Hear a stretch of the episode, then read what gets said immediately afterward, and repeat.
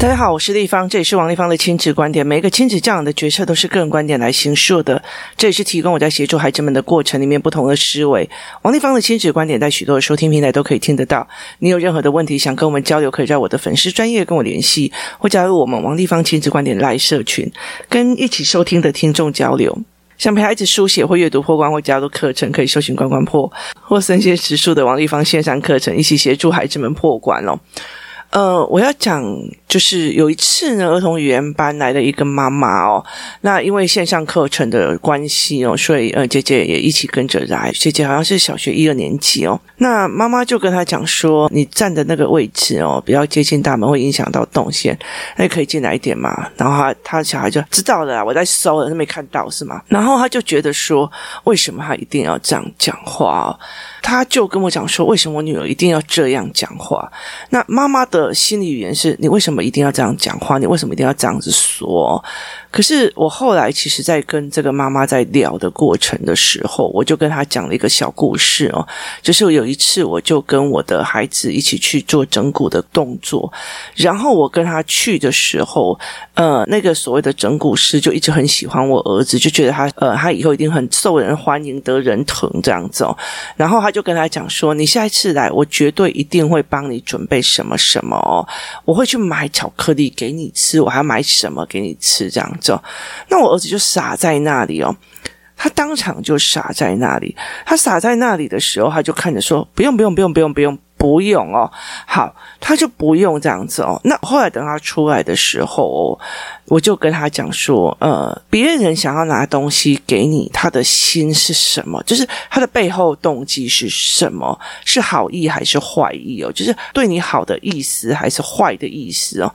那他就说，嗯，是好意。我说对，所以你要不要谢谢想要别人对你好的这个好意哦？那他就说，哦，好，对，我要谢谢他的好意。可是我不想要吃他买给我的东西啊，不需要。我说对，如果呃现在别人给你一个糖，那你不喜欢，你说谢谢你的好意，我不需要，好。可是呢，他说妈妈这样不行啊。我又不知道他买给我是什么，接下来会买给我是什么？那我怎么知道我喜不喜欢啊？所以我就跟他讲不用了啊。那我就说对，因为你不知道接下来会买给你什么，所以你也不知道你喜不喜欢，所以你很难跟他讲谢谢你的好意，但是我符合我的胃口。那所以你要讲什么？因为他必须要再掏钱去买东西，所以照道理来讲，你应该讲谢谢你的好意。请不要破费了。然后他就问我破费是什么意思？那我才理解了一件事情，原来破费这两个字我没有教哦。那所以后来我就一直在心里面想，我要到底要怎么教小孩破费这种概念哦？就是口袋或者是呃皮夹长洞了。我跟你讲，生小孩之后皮夹里面都嘛有洞。那后来其实，呃，我们就在讲这一件事情。呃，其实我觉得同样一个系列的概念哦，其实有很多，就是像我女儿她在呃小的时候，然后她去就是办 buffet 时，她去端饮料回来，可是别人已经挡住她的动线哦，她就一直看着我，她因为她人比较矮嘛，然后透过那些大人的脚这样看着我这样子哦，然后我我用嘴型跟她讲借。过，那他就哦，原来这个时候要讲借过啊，齁，所以他就会想借过。可是你知道，在我家哦，在我家，如果那个时候其实呃，那时候，他弟弟还没有出生，他大概五岁哦，弟弟还没有出生的时候，那我们家就三个人啊，就是我们很难有机会讲借过哦，那。尤其像呃，爸爸很疼姐姐，就是爸爸很疼女儿哦。那只有到弟弟出生的时候，我们儿子的爸爸，孩子的爸爸会讲滚，这走开滚。然后每次都被我骂，你讲借过很难吗？好、哦，所以其实后来我就会在家里把很多东西都弄弄，然后就说借过借过借过，一直在练。我才会在想一件事情，他在那个当下，他没有下意识出来的语言。所以其实我后来在理解一件事，人家讲家教家教家教，那个人很没有家教的意思是什么？在这个家里面的共同语言教出来的孩子，你会在下意识里面讲。滚跟讲借过，然后你会在吃东西的时候，哦，这个好难吃哦，这怎么煮的啊？然后怎样怎样怎样跟哦，谢谢你帮我煮晚餐，真的很好吃，而且我觉得你一定很热哦。夏天的时候天气越来越热了，煮饭越来越不舒服了。好，就是看到别人的付出，跟你自己觉得，我觉得这不好吃，可是我今天本来比较想要吃什么的哦，这是两种不一样的思维模式哦。那你怎么去引导孩子走到你要的那个思维模式？那孩子根本就没有下意识的语言在讲这一件事。好，所以他根本就不知道那个时候要讲。解过那呃，像我女儿小时候有很多那个呃水果摊的阿伯，我想台湾只要你小孩哦，真的是呃懂事哦，有礼貌哦，真的是呃所有的人都会想尽办法为你好。那那个阿伯每次我们去买水果的时候，那个阿伯就会非常的兴奋的拿了一堆的那种所谓的糖给我女儿。那或者是说呃去那个买任何东西，别人会叫他试吃，那他就会。不知道怎么办，那我还是跟之前一样，别人给你是好意，所以要先谢谢别人的好意。但是，呃，这不符合我的胃口，但是我不需要，但是我嗯、不能吃糖。好，在这整个过程，谢谢你的好意，但是我不能吃糖。谢谢你的好意，但是我不需要。谢谢你的好意，但是请你不要破费了。好。这些语言其实对很多的大人来讲，有时候都不知道该怎么讲哦。所以其实我们就会在讲说，我在讲这样子的话的时候，我他会讲说，这个时候你该怎么讲就好。好，那我告诉你说，谢谢你的好意，但是不需要破费。那我就必须要多练习哦。所以像有时候我儿子就开始就觉得说，哎，妈妈，我要帮你买什么？我说谢谢你的好意，但是你不要破费。哦，那其实我觉得有趣的一件事情哦，就是呃，像我回娘家的时候哦，呃，我每次买任何一样东西回去，我爸嘴巴就会碎碎念：“哎，买这干什么？自己又没有多少钱，都在做那些自工的，你到底又没有多少钱？你为什么要一直在花钱？这样有的没有的哦。”然后我每次回去都被骂，但是我每次回去都一定要买。那我女儿有几次就问我说：“妈妈，为什么阿公每次都骂你？那你每次都要买呢？”我就跟她讲说：“你确定你回去，你真的手上都没有拿东西，他心里不会哦吗？”我说：“有些人他其实就是嘴巴念念，可他真的是这个意思吗？他不一定是这个意思哦。所以其实我觉得那个。”呃，语言上的人际关系的逻辑是非常有趣的哦，它并不是这样说的，但是他也不是这样子的意思的哦，所以他其实呃有呈现的一种非常有趣的状况。呃，昨天我在测呃教案的时候，我们有一个教案叫做层次的语言哦，那层次的语言这阵子就已经会放在呃虾皮的关关破的架上卖哦。那层次语言非常有趣哦，就是小孩其实很难去了解空间层次哦。例如说，公园里面有一棵树，呃，树上有个鸟窝，鸟窝里面有小鸟，所以它是有层次的。这个公园包含了那一棵树，树包含了那一个呃。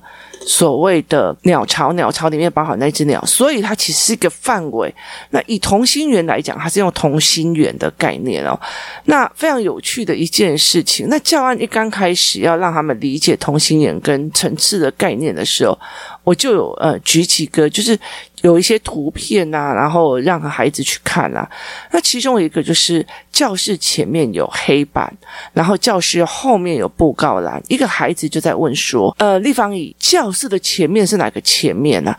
教室这一间教室的前面，那就是隔壁班啊。就是如果我是五班，他就是四班啊。教室的后面啊，就是六班呐、啊。”那其实他把整个教室作为一个框架，就是然后它的前面跟一个后面，你知道吗？那就像一台车子，他把这个教室当成一台车，车前面的那一台车跟车后面的那一台车。可是这个呃文本里面的意思是。教室前面的黑板，也就是车前座的意思，跟车后座的意思哦，跟他们的语言是差不多的。那呃，也没有真正的区分。所以，当孩子的语言的系统越来越呃清清晰的时候，他们就问这样子的问题哦。然后，呃，最近有一个非常有趣的那个，呃，就是有一个议题啊，就是。不是有一个明星，然后就去呃用了一个饶舌的 rap 在那边讲，呃台湾中国的中国台湾的怎样有的没有，然后我就把这个东西拿起来，然后让他们看哦，那我就会让他们看说，教室前的是巧钱的还是教室的？前半部哦，那他写美国加州的加州美国的，到底是美国是加州的还是加州是美国的？其实他在在这样子的讲话的时候，我们。就是在那个 rap 里面，然后他们一直在听，听完了以后他们就狂笑了。就是这整个意思哦，其实你怎么解读都可以哦。所以其实，在文字上跟语言上哦，其实孩子有时候没有办法去理解这一块。可是你如果用这样子的方式，风趣化的方式去让他觉得。哦，所以美国呃是加州的，那美国的范围层次就比较小，加州就比较大。事实上，加州比较小，美国比较大，所以是加州是美国的。好，那我们又在玩标点符号放在不同的地方，那意思又一样。美国逗点加州的，加州美国，然后顿号，呃，加州美国，然后再停一下，然后的。好，这两个东西就是完全不一样哦。所以其实，呃，我有一个教案哦，其实就是呃因果关系哦，它其实再过一阵子应该会上架。那段时间，其实我一直在看很多的父母跟小孩的相处，我发现很多的父母其实，在跟孩子相处的时候，我们讲的话，你们以为小孩会懂，但事实上他根本就不懂。他知道这个时候赶快吃饭呐，然后要赶快扒两口。为什么？因为扒两口是会被骂的，是会被打的。他不知道。因为所以怎么样，所以我妈妈才会讲这一句话，所以我就是收集了非常非常多我常见的大人跟小孩讲的话，然后变成一种文字跟阅读思维去做一条教案。所以在这整个过程超有趣，就是你可以在每一个人讲话的后面去讲他真正想传达的意思是什么，他很想很想要做的事情是什么。所以孩子们其实他。他们也会常常误会这件事情，到底他在讲的话是什么意思，或者是我在讲的话到底又是什么意思？是不是真的传达给别人哦？所以语言这件事情是非常非常有趣。那我们跳到我们一刚开始来讲的这件事情哦，就是。如果这个妈妈跟他讲说，你挡住别人的门口了，你要不要换一下哦？你应该要怎么说？很多的妈妈说，你一定要这样回答吗？你一定要这样讲吗？你一定要怎样怎样吗？好，这一句话你一定要这样回答吗？的前提是这个孩子手上有五六个方案。意思就是说，我知道怎么回话的五六种说辞。好，你一定要买这一件衣服吗？意思就是说，旁边那么多件，然后这世界上那么多件，你就一定要这个衣服吗？你一定要跟这个男人结婚吗？意思就是，天下的男人这么多，你为什么要跟他结婚？好，可是当很多的妈妈在讲，你一定要这样讲话吗？意思在于是，其实你问妈妈说，那。该怎么讲才对？就是这个时候，他的选择在哪里？例如说，天下的男人那么多，你一定要选这个男人吗？那意思就代表天下的男人那么多，你为什么一定要选择这个男人？好，那你一定要这样回答吗？好，前提是他有五百种、十五种、二十种，在同样的语气里面、境界里面可以回的方法，并且分析了。他可能的后果。例如说，我现在有一笔钱，我想要投资在哪里？我投资在教案的生产，我投资在股票，我投资在黄金，我投资在期货，我甚至投资比特币。好，我有很多种可以投资的方法。那例如说，我投资了一个新兴的狗狗币还是什么的。好，那别人问我说：“你一定要把钱丢在这里吗？”是因为他觉得我还有其他很多可以需要用钱的地方。那为什么我一定要这样子做？但是我们在跟孩子在讲，你一定要这样说话吗？前提在于是，那你的孩子知道怎么说吗？例如说，哎，弟弟你好棒哦！我跟你讲，下一次你如果来的话，我一定要去买巧克力给你吃。不用了，那你回答他，别人要送你东西，你一定要这样讲吗？你不会别人怎样讲吗？你为什么要语气这么差？你为什么要说话这么难听？好，到底从头到尾，这个孩子知道该怎么回应吗？他有其他的语言选择吗？他有其他的语言选择吗？他知道应该说，哦，谢谢你的好意。但是，请你不要破费了嘛。就是他有没有这样子的语言选择能力？他的口袋里面，他的脑袋里面，他的语词里面有没有这么多的回应方式哦？那。很多的时候，我们会常常在讲说：“啊，你不要讲脏话，你不要讲什么话，你讲话不一样那么冲。”但是问题是，我没有给他其他的语言方式哦。当我没有给他其他的语言方式的话，他怎么会从他的 data 里面去选择？他没有选择，他用他爸爸讲的“滚开，滚”。的方式来面对别人挡到他的路，好，那他这样子讲话的时候，他会不会被打？他会被打，他会不会被揍？他会被揍。所以，其实儿童语言班有个非常有趣的一件事情。有一个妈妈，她在她在儿童语言班的时候，她其实是她是每天早上从非常遥远的地方过来哦。然后有时候我们有篮球课的时候，她就一起约篮球课。然后篮球课约完了以后，她就会在一跟我们一起跟那些小孩子一起玩哦。因为篮球课有大班的，有小班的。然后她就跟比较小班的人一起玩。那呃，我后来就跟那个妈妈讲说：“你从那么远的地方来台北哦。” Oh. 值得吗？然后，而且就是学语言课这样，他就说很值得啊。哦，那我说为什么？他说第一件事情是他知道怎么教，然后第二件事情他告诉我说他在跟这群孩子们聊天的时候，忽然想到。哇塞！原来可以用这样这样子讲哦！哇，原来可以这样子说！哇，原来可以怎样哦！那其实我觉得游戏团就是这个样子哦，因为你家里的语言会习惯了。如果你的老公一天到晚就拜托我了不起的，我可是哪里毕业的，我怎样怎样，就是他讲话就是这样子的语言习惯的时候，那你的孩子也会有用这样子的语言习惯在对应别人。可是，在游戏团里面，当语言教案大家都做好的时候，他们在。做互相语言的过程当中，他们就非常容易变成一种集体在一起的语言习惯哦。他们就会变成一个集体语言习惯，就好像说，你今天进进去台积电，他们的语言文化。跟你进去的一个所谓的地下赌场，它的语言文化是完全不一样的哦。所以其实哦，原来可以这样讲，原来可以那样讲，哦，原来可以这样子说，原来可以这样子做。其实，在这很多的过程里面呢，我也是在职场上一样一样练上来的。哦，原来可以这样子讲哦，原来可以怎么样怎么样。所以其实我常常会讲一件事情，就是例如说以前我们常常协调人家被分给啊，就是人家要分家啊，人家小孩就是媳妇想要搬出去啊，然后妈妈就觉得哦，我我我房子也买那么大，我什么也都做那么好，你为什么一定要搬出去？你为什么要把我孤单老狼蛋叠加遗弃下微博？然后他们就会来抱怨啊，来希望我们去劝导或干嘛，甚至协商这样。那我们一。进去就是哎呦阿姨哟，恭喜哟，恭喜哟！讲你讲恭喜一下，这样被把我棒杀了，我的儿子要抛弃我，就哎呀，不是啦，你看你们家哦要分支出去的哦，哎呦，以后哦你们家哦。子孙就是会像个生灵一样在呃世界漫步啊，阿嬷就听了就开心了，然后就好了，这样就是说话的方式跟说话的语汇跟说话的呃思维模式，它完全是不一样的。可是他们有没有这么样多的 data 或者是可以用？呃，我在那样子必须要跟很多选民服务的过程里面所学到的话跟所用是平常我并不会再用的。所以其实，在这一群孩子。身上哦，谢谢你，我尊重你的选择权。